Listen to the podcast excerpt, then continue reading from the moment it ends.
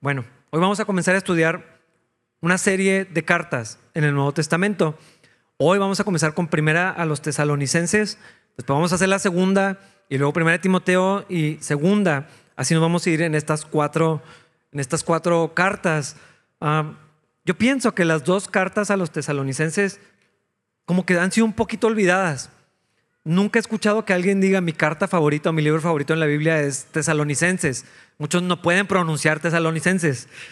Ah, o no ¿dónde está eso en el Antiguo Testamento? Pero creo que vamos a encontrar algunos temas que son bien importantes que el apóstol Pablo está abordando en ellas, algunos recordatorios, tal vez enseñanzas eh, que no ah, habíamos conocido, no hemos profundizado, probablemente. Ah, importante para nuestra vida cristiana. La misma Biblia dice, toda la escritura es inspirada por Dios. Todo lo que está en la Biblia es útil para enseñarnos, para, para edificarnos. Así que estas cartas no son la, no son la excepción. y, y, también creo que podemos ver una conexión con la historia que encontramos en Hechos, que no hace tanto que lo estudiamos. Una aplicación muy práctica de lo que estudiamos allí. Ah, si lo recuerdan, más o menos en el capítulo 16 de Hechos, Vemos al apóstol Pablo y su equipo que tenían intención de viajar a Asia. Ellos querían ir a hacer ministerio de aquel lado del mundo, predicar a Cristo, pero vemos que el Espíritu Santo les impidió. No sé si recuerdan eh, eh, esta parte donde el Espíritu Santo no nos dejó ir para, para aquel lado. Entonces fueron a Grecia y Pablo tuvo una noche una visión de un varón macedonio, un hombre de Macedonia, que le decía, ven y ayúdanos.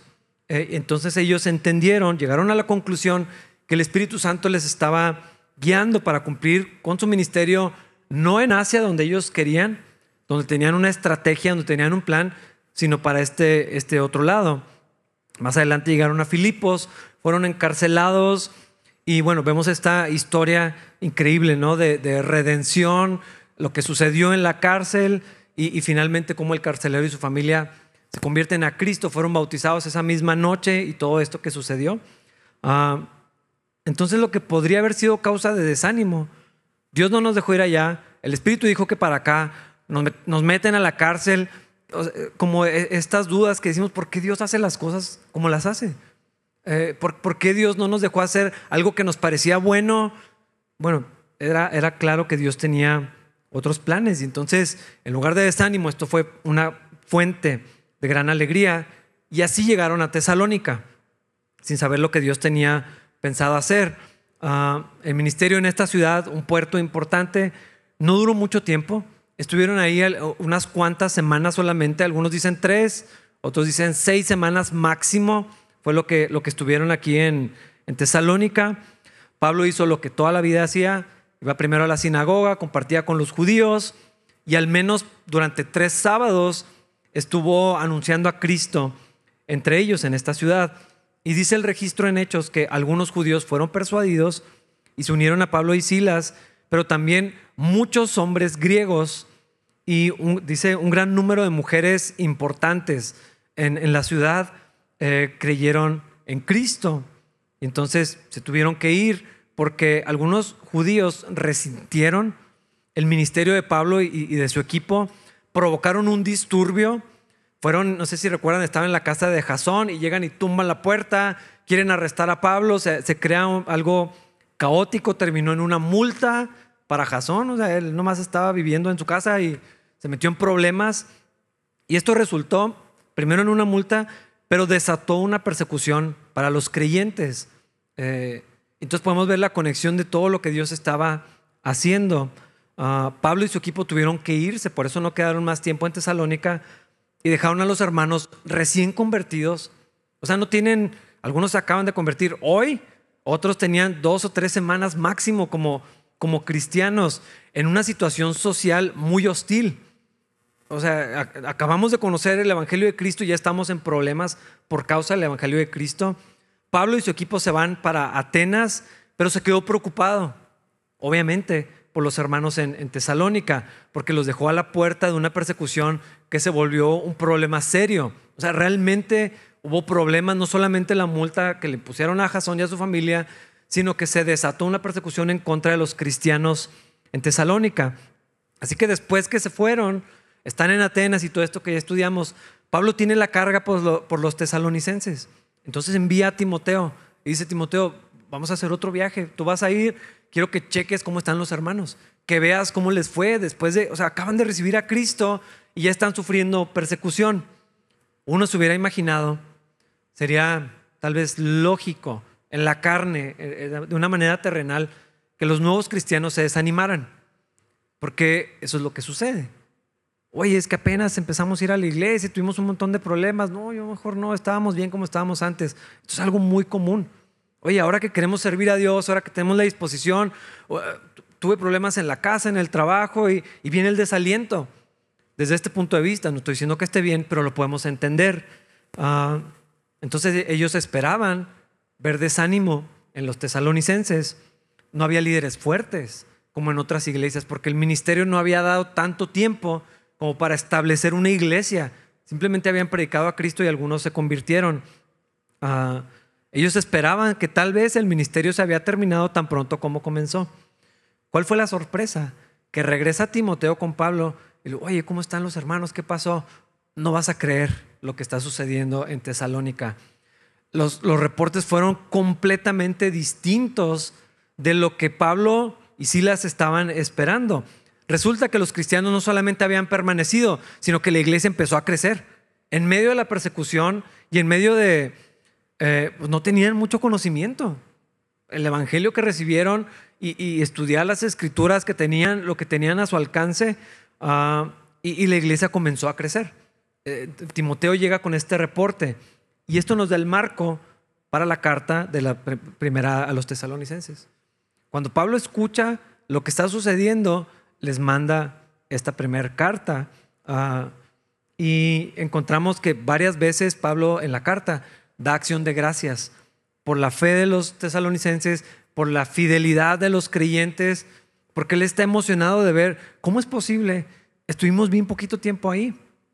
En, otros lugares pasó tres años, año y medio, eh, y aquí la iglesia está fuerte y está creciendo. El testimonio de los hermanos es, es bastante sólido y les escribe para animarlos y wow, le doy gracias a Dios por lo que está pasando entre ustedes. Pero también, obviamente, había que atender algunos asuntos entre los cristianos en Tesalónica.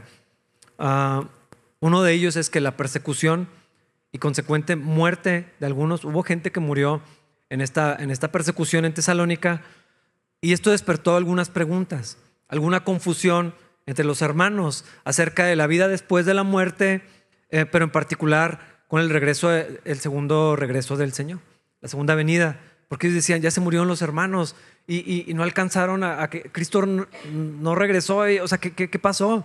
¿Qué va a pasar con ellos?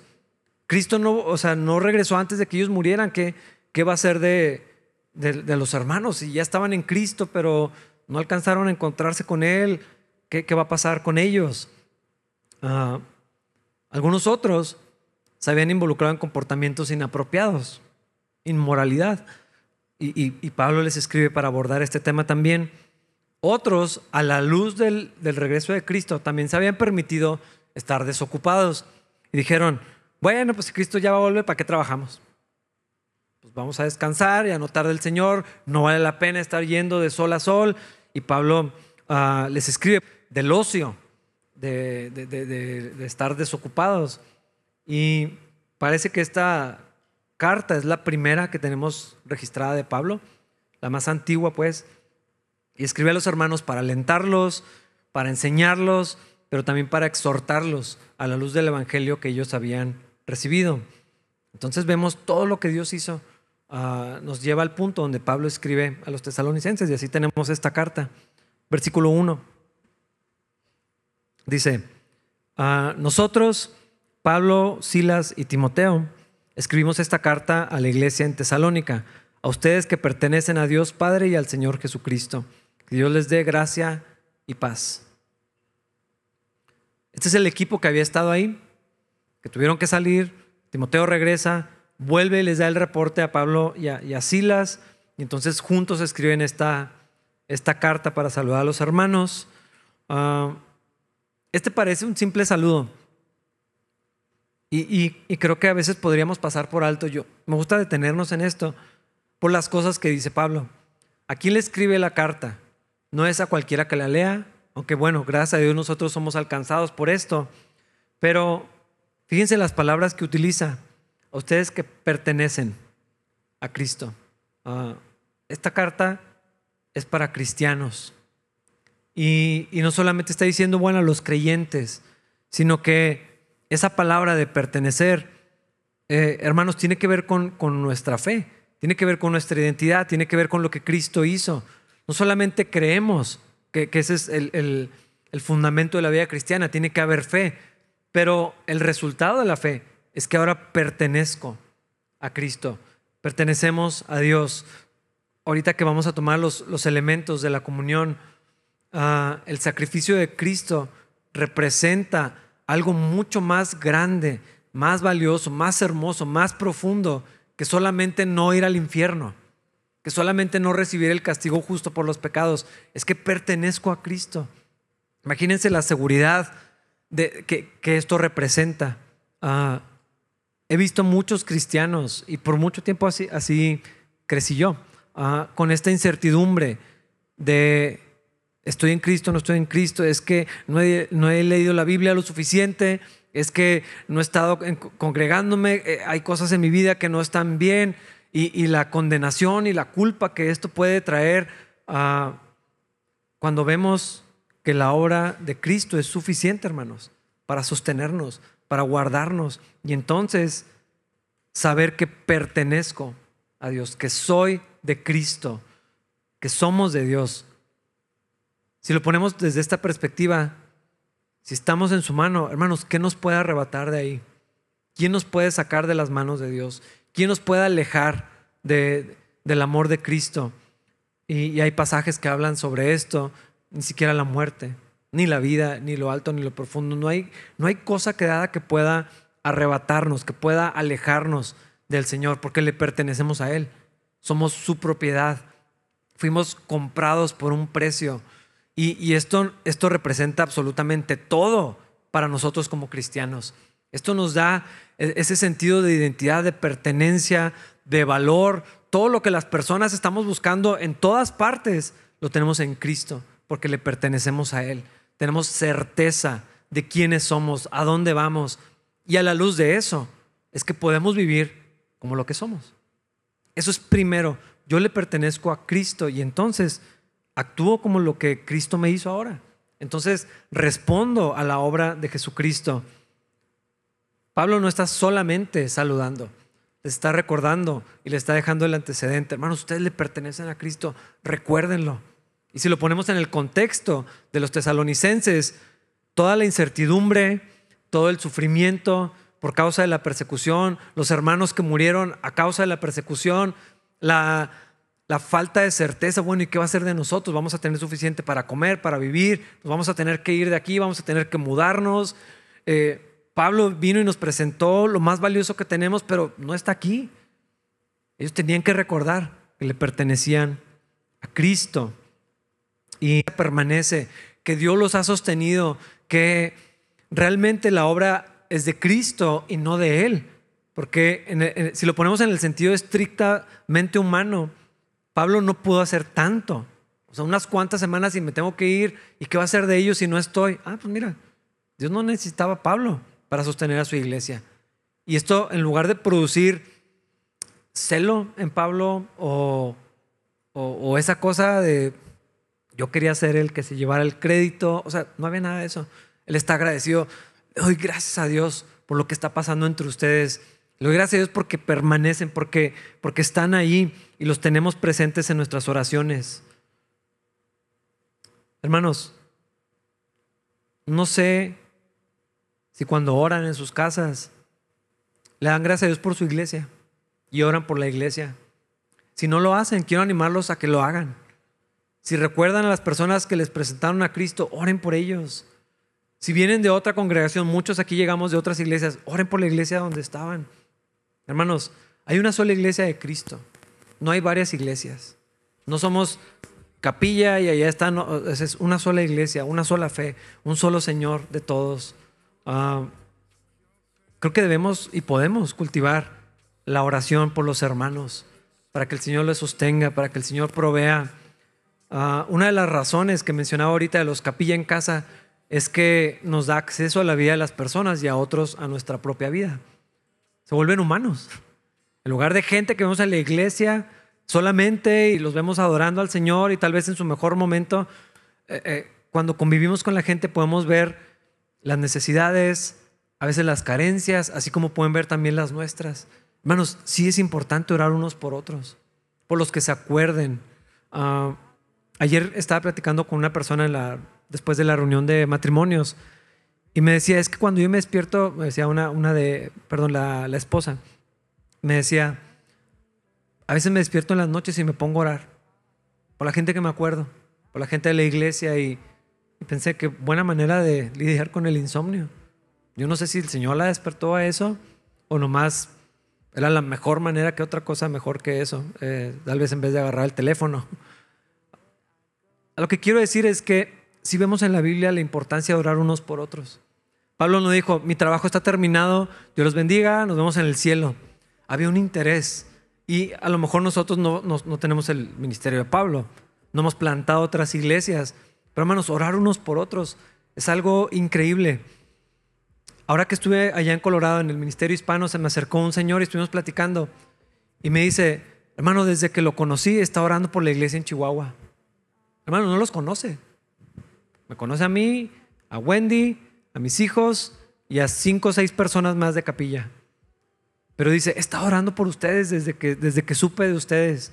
Eh, veo lo que veo en Pablo. ¿Por qué va a orar por capilla?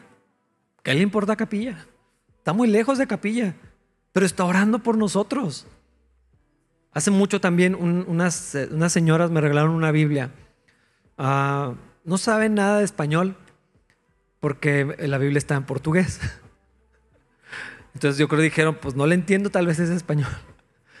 Y tres hermanas, tres señoras ya grandes, me mandaron esta Biblia con una tarjeta que decía, estamos orando por la iglesia en Chihuahua. Hermanos, no los conocen, hermanos, no me conocen a mí pero están orando por nosotros. Eh, qué increíble bendición nos da Dios de orar por su iglesia. Que oremos por Rocky Mountain. No sé si van a ir, ojalá puedan ir y conocer el ministerio hispano. Pero hermanos, qué, qué bonito es esto de poder orar por otras iglesias y por la nuestra donde, donde estamos colocados. Es algo que encontramos repetidamente en, las cartas de Pablo porque es una sola comunidad. Somos hermanos en la fe. Dios, Dios nos unió en su iglesia. Y no es porque Pablo y Silas y Timoteo fueran los líderes que oraban por la iglesia. Era este sentido de unidad, de orar por los otros hermanos, sabiendo si están pasando por dificultades, orar por ellos. ¿Cómo se va a ver esto para cada uno? Hermanos, no tengo idea. Tal vez algunos tienen tarjetas de misioneros en su refrigerador y oran por ellos. Bueno, es una manera de cumplir con esto. Si se enteran o reciben el boletín de alguien y se dan cuenta que alguna iglesia está sufriendo persecución, hay páginas, hay ministerios que se dedican a difundir lo que está sucediendo en otras partes del mundo. Hermanos, esto no es meramente protocolo, esto no es religiosidad, esto es el corazón de Dios por la unidad. Y es lo que vemos en Pablo. Oramos por ustedes, damos gracias por sus vidas. Pablo no conocía a todos los creyentes en Tesalónica, unos cuantos, los, los que le tocaron esas tres a seis semanas, pero oraba por ellos. Versículo 3. Al orar a nuestro Dios y Padre por ustedes, pensamos en el fiel trabajo que hacen, las acciones de amor que realizan y la constante esperanza que tienen a causa de nuestro Señor Jesucristo. ¿Qué fue lo que Timoteo le reportó a Pablo? que los hermanos en Tesalónica no solamente seguían congregándose, no solamente seguían creyendo, sino que había un resultado que era fidelidad. Fidelidad a Dios en medio de la persecución, fidelidad al ministerio, a la obra que Dios les llamaba a hacer, acciones de amor y ellos estaban manteniendo la fe. Estas tres cosas. Hermanos, yo no sé si alguna vez nos va a tocar padecer persecución. No lo sé. Ah, los tiempos parece que nos llevan para allá. Nada más tienes que ver las cosas que van sucediendo en Canadá, en los Estados Unidos y en otros países y parece inminente. que, lleguemos a un punto de persecución, pero no quiero ser fatalista, no lo sabemos. Ah, tal vez el clima político y social cambie. Pero hermanos, la fidelidad corresponde a la fe. Ir a la iglesia es solamente una parte. Escuchar un mensaje es solamente una parte. ¿Qué, qué pasó en la pandemia? ¿Qué se reveló ahí? Hermanos, el corazón de muchos se puso a prueba. Si no hay iglesia formalmente, ¿sigo perteneciendo a Cristo? ¿Me sigue interesando las cosas de Dios? Si no hay alguien que me diga, me enseñe, me llame, me junte, me presente toda la, reunión. Ah, por ahí escuché que viene como otra ola de querer cerrar y todo esto. No sé qué va a pasar, no tengo idea. Pero Hermanos, Dios espera fidelidad de nosotros, pero la fidelidad corresponde a la fe. Eso es lo que vemos en los tesalonicenses. La fe que ellos mantenían se expresaba en fidelidad. El punto no es, hermanos, sean más fieles, sino esa convicción del evangelio que recibimos. Era lo que ellos dijeron, esto es más valioso. No alcanzaron a enseñarles mucho tiempo. A veces decimos, pues es que yo casi no sé. Pero hermanos, ellos tuvieron tres semanas a Pablo. No es mucho tiempo, todos tenían trabajo, todos tenían familia, todos tenían cosas que hacer, pero lo que recibieron era como un tesoro.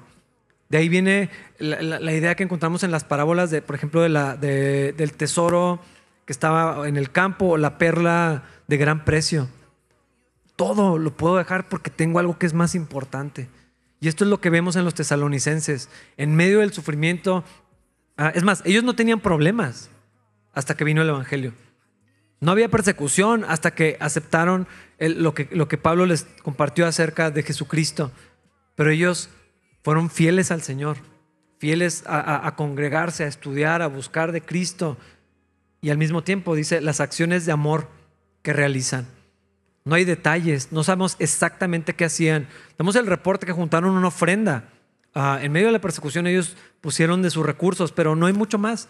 Simplemente la comunidad no nada más su ciudad, no nada más Tesalónica, toda la región, y ahorita lo vamos a ver, daba testimonio. Algo está pasando con los de allá, porque ellos permanecieron fieles al Señor y eso se expresaba en acciones de amor, lo que sea que eso signifique.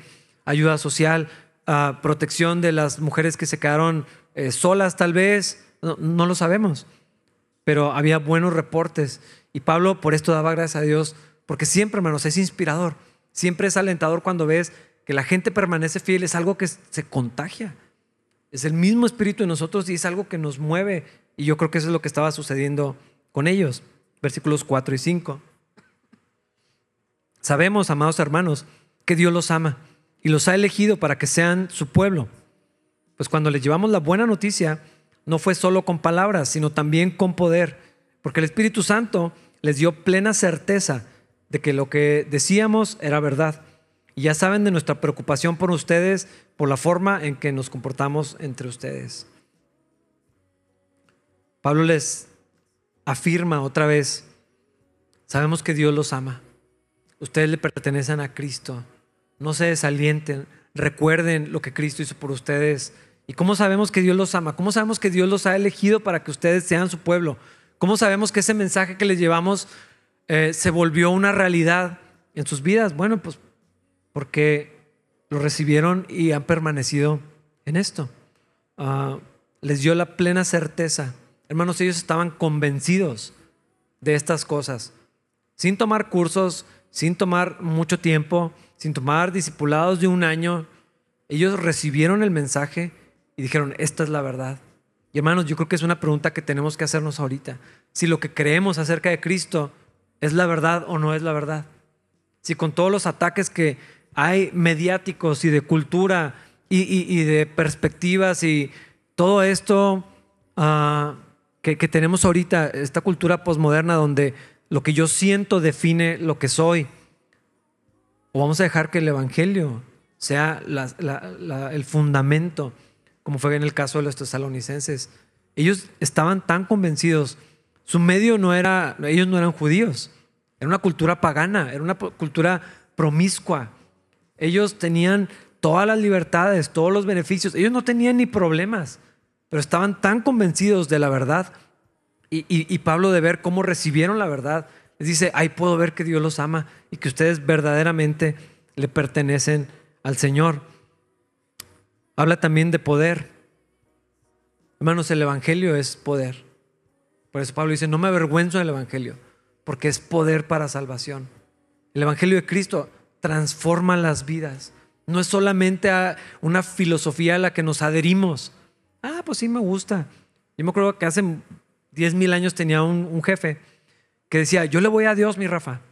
Ah, así como, usted es cristiano, qué bueno, yo también le voy a Dios. Es, básicamente es lo mismo. He tenido amigos que, sí, el de arriba, el jefe. No es lo mismo que estar firmes en que Él es, Él es la verdad. Y estamos permaneciendo en Él.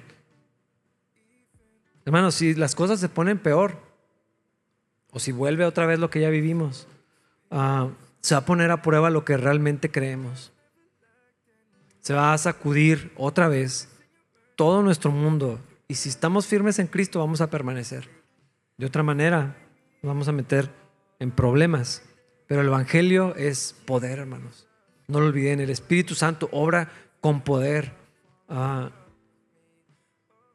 un servicio emocionalmente atractivo. No tengo problema con las emociones, Dios nos las dio. Pero eso no es necesariamente lo poderoso. El poder está en la vida cristiana, en una vida transformada, en un corazón diferente, en poder caminar de acuerdo a lo que Dios dice. Hermanos, esto está a nuestro alcance, esto es lo que recibimos. Y miren el resultado en los tesalonicenses, versículo 6. Así que recibieron el mensaje con la alegría del Espíritu Santo, a pesar del gran sufrimiento que les trajo. De este modo nos imitaron a nosotros y también al Señor. Hermanos, el gozo en medio de las dificultades es una cosa muy extraña. Es algo sobrenatural, no es humano tener gozo en medio de los problemas. Casi siempre es lo contrario. ¿Cómo andas? Más o menos, traigo un montón de problemas en el trabajo, la casa, las cosas no se resuelven, el desaliento es lo normal en, el plano terrenal. Pero hermanos, el gozo que viene de parte de Dios, aún en medio de las dificultades, es una cosa maravillosa. Si tú lees las, las historias de la iglesia perseguida, eh, no tienen sentido. ¿Cómo es posible que siendo golpeados, torturados, tirándole los dientes, quebrándole los brazos, asesinando a algunos de ellos, siendo torturados, siendo despojados, expulsados de las comunidades. Tus hijos ya no pueden entrar a la escuela. ¿Por qué? Porque son cristianos y hasta que no crean lo mismo que nosotros, echándolos, pastores secuestrados, familias amenazadas, iglesias balaseadas, y luego ves que el resultado en medio de eso es gozo. Es, casi parece que están en negación. Parece que están bloqueando lo que está sucediendo, a menos y nosotros lo sabemos, que algo sobrenatural está sucediendo. Es el Espíritu de Dios. Porque ellos, los tesalonicenses, recibieron con gozo, pero no porque fuera conveniente. De hecho, les trajo problemas, los metió en muchos problemas. Algunos fueron asesinados por causa del Evangelio que creyeron. Pero, dice, recibieron con alegría. Porque sabían, después de esta, de esta vida, viene la de estar en la presencia del Señor, tener salvación, ser ser limpio de mis pecados, no deberle a Dios, no ser enemigo de Dios, era algo que les causaba profunda alegría. Y eso les permitía atravesar las circunstancias más terribles. Hermanos, no tenemos que sufrir persecución para expresar esta alegría. Está al alcance de nosotros. Hermanos, una marca del creyente es el gozo. También hay tiempo para el lamento, claro que sí. Pero el gozo es una constante en los cristianos, aún en el sufrimiento. Es fruto del Espíritu. Está más allá de las circunstancias. Es el Espíritu de Dios en, nosotros, hermanos, que lo hace posible. Saber que fuimos perdonados, saber que no le debemos a Dios, que ya no somos sus enemigos, que ahora somos llamados hijos de Dios, así como Cristo, que el amor que tiene por Jesús es el amor que tiene por nosotros. Juan 17 nos enseña de esto. Hay gozo, hermanos, en la vida cristiana. Hay, hay plenitud en la vida cristiana. Los hermanos atravesando esta persecución, híjole, No me, no me lo puedo imaginar. Pero esto es lo normal en la iglesia. Lo que estamos viviendo nosotros, hermanos, no es la constante. Ah, ni siquiera en este momento toda la iglesia está padeciendo, perdón, está en, las mismas condiciones. Hay, muchos hermanos en otras partes del mundo que están sufriendo, que están siendo despojados. En nuestro país hay partes allá en Chiapas y en otros lugares donde la gente está siendo perseguida de verdad. Hay lugares donde está prohibido mostrar una Biblia, expresar tu fe. Hay gente que está sufriendo, hay gente que está siendo asesinada, hay gente que está perdiendo sus cosas. Hermanos, perseverar en la prueba. No necesitamos que venga esto para poder acceder al gozo del Señor. Pero ¿cuál es, cuál es el tema aquí? Que Cristo es más importante, que Cristo es más valioso, que Cristo es mejor. Y no solamente la luz del sufrimiento, Cristo es mejor que, que si me va bien en el trabajo. Cristo es mejor que si mis hijos estudian lo que yo quería que estudiaran. Cristo es mejor que tener una vida estable y sin problemas y ah, todo el mundo aspiramos a eso. ¿Quién no quiere tener estabilidad financiera? No preocuparme, una vida reposada, todos anhelamos algo así. Pero Cristo es mejor que eso. Y nuestro gozo viene de allí.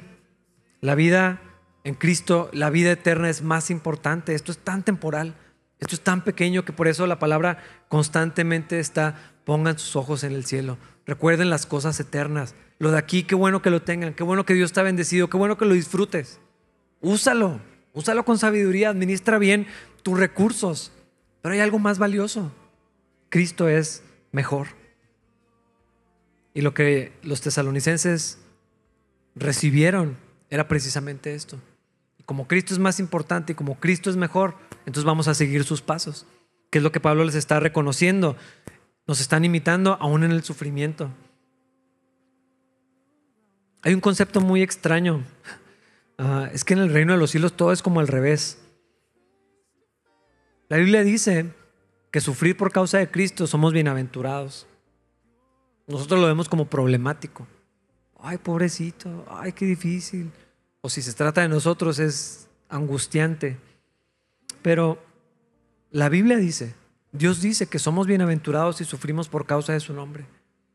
O sea, más que bendecidos plenos, felices. Todas estas significa bienaventurado. Dios dice que tenemos acceso a eso si sufrimos por causa de Cristo. Hermanos, el mundo, la carne, la cultura, todo apunta a evitar el sufrimiento. Ah, tampoco lo, debemos de buscar. Pero sí debemos esperar que haya sufrimiento, tal vez por causa de Cristo, y recibirlo. En este tema yo quisiera que consideraras esto. Para ti, ¿cuáles son las dificultades de ser cristiano aquí en Chihuahua? Para ti, para tu familia.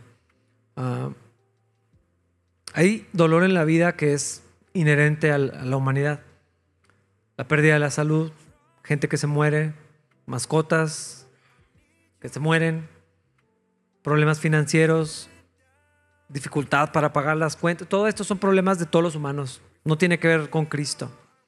Ah, la gente que, los más ateos, hasta los satánicos, tienen que atravesar estas cosas.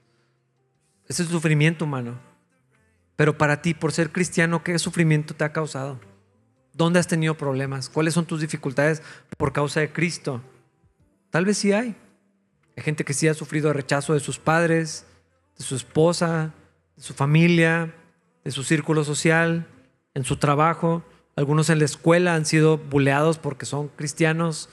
Ah, algunos por otros cristianos han sido ah, como ridiculizados eh, por, por causa de su devoción al Señor. Yo no puedo pensar en nada que haya sufrido por causa de Cristo. Algunos sí, yo no. Sí ha sufrido por causa del Señor. Dios dice que eres bienaventurado los que no hemos padecido por causa del Evangelio, bueno, pues gracias a Dios. Qué bueno que tengamos esta libertad. Qué bendición que podamos tener las puertas abiertas, las luces prendidas, el volumen alto. Que no tenemos que escondernos para reunirnos y buscar del Señor. Versículo 7. Como resultado, han llegado a ser un ejemplo para todos los creyentes de Grecia, es decir, por toda Macedonia y Acaya, versículos 8 y 9. Y ahora la palabra del Señor está siendo anunciada, partiendo de ustedes a gente de todas partes, pues más allá perdón, aún más allá de Macedonia y Acaya, pues donde quiera que vamos, encontramos personas que nos hablan de la fe que ustedes tienen en Dios. No hace falta que se la mencionemos, pues no dejan de hablar de la maravillosa bienvenida que ustedes nos dieron y de cómo se apartaron de los ídolos para servir al Dios vivo y verdadero. Hermanos, el resultado de la fe de los tesalonicenses se vio en fidelidad, se vio en acciones de amor, pero fue una vida transformada. Ellos realmente creyeron lo que Cristo les había traído por medio del mensaje de Pablo. La gente lo sabía. Era una cultura pagana, tenían acceso a lo que fuera de la cultura, todo se permitía. Toda la libertad sexual, toda la libertad en lo financiero, todas las tranzas que quisieras hacer, todo o sea, toda la cultura era, todo era permitido. Todo era pagano. Todo tenía que ver de alguna manera con los cultos paganos. Pero el resultado fueron vidas transformadas. Dejaron a los ídolos con todas las consecuencias que venían en este tema. Las, los negocios que perdieron, las relaciones que perdieron, la privación, la sujeción de su carne en algunas áreas también. Hermanos, alguien que realmente ha, ha creído se tiene que notar. Se ve, o sea, Dios nos transformó y eso es inevitable que otros lo vean. El testimonio de los tesalonicenses alcanzó no solo a su ciudad, sino toda la región. La gente podía darse cuenta, algo pasó en sus vidas, algo se ve diferente, ya no hacen lo que nosotros, ya no son igual que nosotros. Los tesalonicenses no estaban tratando de encontrar un terreno común y acercarse, que fuera amigable para presentar a Cristo. Vivieron como lo que eran y dejaron lo que el Señor les llamó a dejar. Hubo un efecto tan profundo en sus vidas que hermanos se notó hacia afuera. Hay algo que ya no encaja cuando estamos en Cristo. Hay lugares donde ya no pertenecemos. Hay cosas que ya no corresponden a alguien que ama al Señor. El punto no es ser religioso, si esto se vale, esto no se vale, cómo eres cuadrado y no seas fariseo. Hermanos, es que me importa más lo que Dios dice. Amo al Señor, que lo que Él me pida, todo es de Él. Mi vida se ve diferente porque mi interior es distinto. Eso fue lo que pasó con los tesalonicenses. Había hospitalidad, había transparencia, había fidelidad a Dios, se apartaron de los ídolos, dejaron todas sus vidas a un lado, porque ya no son lo que eran, y esta es la palabra clave, eran otra cosa, eran paganos, eran idólatras. Pablo le escribe a los corintios y les dice, no se equivoquen, los injustos no heredarán el reino de Dios ni los fornicarios, ni los idólatras, ni los adúlteros, ni los afeminados, ni los que se echan con varones, ni los ladrones, ni los avaros, ni los borrachos, ni los maldicientes, ni los estafadores heredarán el reino de Dios. Dice, esto eran, pero ya no son. Ya no son eso. Los que viven así no van a pertenecer al reino de los cielos. Ustedes eran eso, ¿se acuerdan? Eso le está diciendo a los corintios. Ustedes eran, algunos de ustedes eran así, pero ya no, ya son otras personas. Vivan como lo que son. Hermanos, si estás en Cristo, lo que sea que haya sido, ya no eres. Eso es algo tan importante, hermanos, de creer. Ya no soy eso. Eso era. Es que no sabes cuánto fallé, es que no sabes las cosas que dice, ya no, ya no somos eso, hermanos. Ya no vivimos igual porque ya no soy lo que era. Esta es la esencia, hermanos, del Evangelio. Por causa de Cristo. Esto es lo que los tesalonicenses estaban viviendo. La gente lo notó. Oye, estos están locos. Oye, esto algo les pasó. Algo, algo está diferente en este grupo de personas. Yo no me imagino el impacto. ¿Cuántos creyentes eran? ¿15, 20, 50, 100? No tengo idea. Que se extendió por la región. No había acceso a las comunicaciones que tenemos ahora. ¿Cómo supieron? ¿Cómo, cómo, cómo se corrió el rumor? ¿Cómo, ¿Cómo se extendió el chisme o lo que sea que estaba pasando acerca de que los tesalonicenses ya no eran lo mismo? La gente hablaba de ellos, la gente lo notaba. Ese es el efecto, hermanos, de recibir, realmente creer lo que Cristo hizo por nosotros. Versículo 10, y ahí vamos a terminar, dice, también comentan como ustedes esperan con ansias la venida desde el cielo del Hijo de Dios, Jesús, a quien Dios levantó de los muertos. Él es quien nos rescató de los horrores del juicio venidero. Este va a ser un tema importante en esta carta. Hermanos, Cristo viene. Cristo vuelve por nosotros. Y la perspectiva de lo que Cristo hizo y su inminente regreso, hermanos, eso nos da el marco para vivir la vida cristiana como Dios quiere. Para que Él sea una prioridad a la luz de lo que Cristo ya hizo en nosotros, pero también porque anhelamos su regreso. Dice en otra sección, ah, a los que aman su venida, que hay, una recompensa para los que aman la venida de Cristo. Esto era un tema central para los tesalonicenses. Jesús va a volver. Queremos estar listos para encontrarnos con Él. Más adelante vamos a regresar a esto. Tal vez algunos de ustedes, como yo, tenemos un montón de preguntas. ¿Cómo se va a ver? ¿Cómo va a ser? ¿Qué va a pasar primero? Vamos a hablar de eso más adelante.